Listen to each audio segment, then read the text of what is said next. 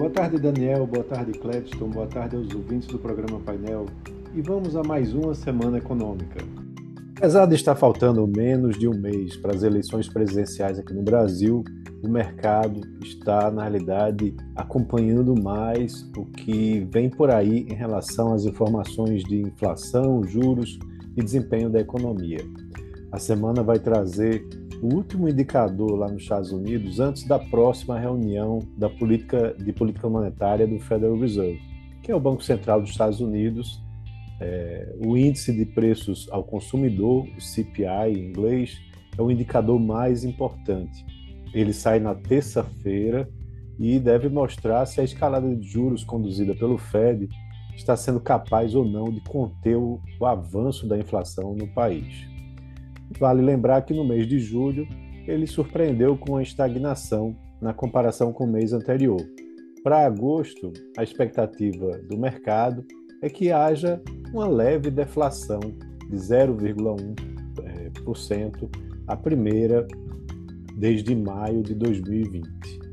E aí o mercado então entende que o Fed vai calibrar sua decisão sobre juros de acordo com esse número. É, o Banco Central Americano tem evitado antecipar seus próximos movimentos, mostrando que a intensidade do aperto vai depender sempre de indicadores econômicos. Então, por enquanto, a maioria dos investidores fala que o Fed deve elevar os juros em 75 pontos base no dia 21 de setembro. É, também o CPI né, não é o único dado de inflação previsto na agenda americana nessa semana. Na quarta-feira, sai o Índice de Preços ao Produtor, o PPI, né, o PPI em português, que o, uh, fala mais em relação aos preços de atacado, e o consenso do mercado é de que também haja uma retração de 0,1%. Lá nos Estados Unidos, a semana também traz uma série de indicadores econômicos. Na quinta-feira, saem as vendas do varejo referente a agosto e a média das projeções fala para uma estagnação na comparação mensal. Nesse mesmo dia, sai o dado de produção industrial é, do, é, do mesmo mês de agosto, onde há uma expectativa de alta. Na China e na Europa também teremos indicadores econômicos.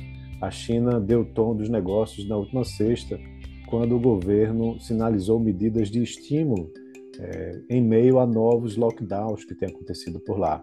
Na quinta-feira vão sair as vendas do varejo e a produção industrial chinesas referentes ao mês de agosto, onde há expectativas de crescimento de 4% na comparação anual. Na Europa, saem dados de inflação. Né, depois de uma alta sem é, precedentes no histórico né, de, é, da inflação europeia é, no passado e também de uma alta bastante elevada de juros pelo Banco Central Europeu, a maior também até hoje, é, na semana passada, é, de em 75 pontos base.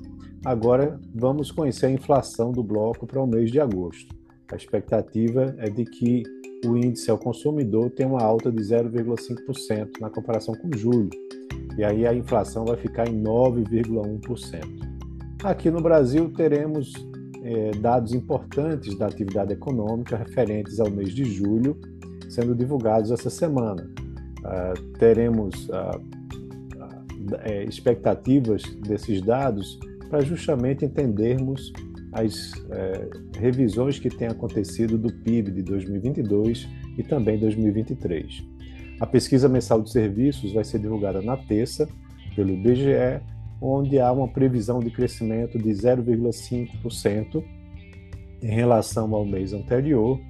É, esse deve ser um, peso uh, menor com relação aos serviços das famílias, mas que vai trazer aí uma expectativa interessante com relação ao PIB, como eu disse. Na quarta-feira sai a pesquisa mensal do comércio, onde há uma expectativa de queda de 0,9% no índice mais amplo, que inclui veículos e material de construção.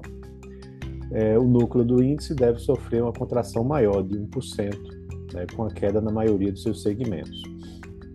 Por fim, na quinta-feira, o Banco Central vai divulgar o seu índice de atividade econômica, o IBCBR, referente ao mês de julho. Vale lembrar que ele serve como uma prévia do PIB, pois usa os mesmos, é, as mesmas variáveis né, que o IBGE utiliza, mas é calculado mensalmente pelo Banco Central. Há uma previsão de crescimento marginal de 0,1%, mas pode ser que a gente tenha alguma surpresa positiva em relação a isso.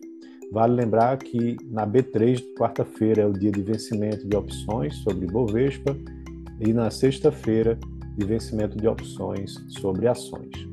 Então é isso. Um abraço a todos e tenham uma ótima semana.